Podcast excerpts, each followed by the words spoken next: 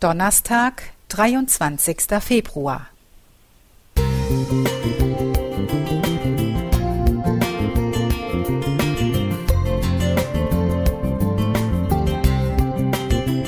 Ein kleiner Lichtblick für den Tag.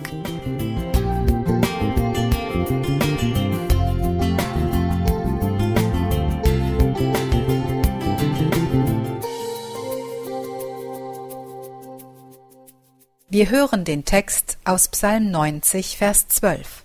Nach der Übersetzung Hoffnung für alle. Mach uns bewusst, wie kurz das Leben ist, damit wir unsere Tage weise nutzen. Die Kupfergrube in Falun zählt zu den ältesten Industrieanlagen Schwedens, denn schon im 11. Jahrhundert wurde hier Kupfer abgebaut. Auch Kupfersulfat mit seinen konservierenden Eigenschaften wurde später wichtiger Bestandteil des Falunrots, des roten Farbanstrichs der schwedischen Holzhäuser.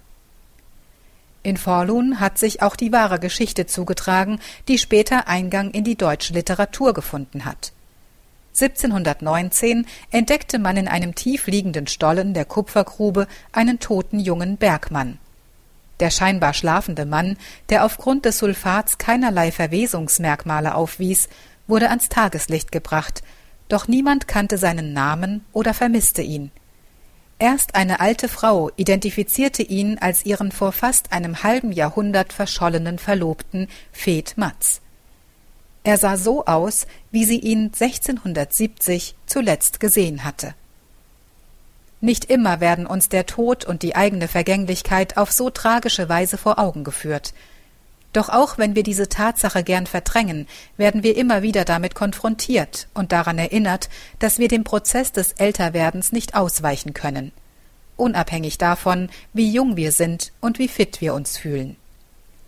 Der Tod als Folge der Sünde wird auch unserem Leben ein Ende setzen und dazu führen, dass wir, bis Jesus wiederkommt, geliebte Menschen loslassen müssen.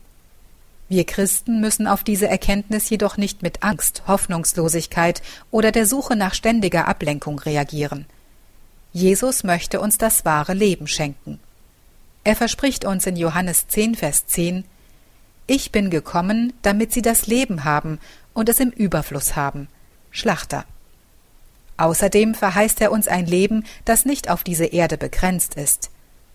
Denn also hat Gott die Welt geliebt, dass er seinen eingeborenen Sohn gab, auf dass alle, die an ihn glauben, nicht verloren werden, sondern das ewige Leben haben.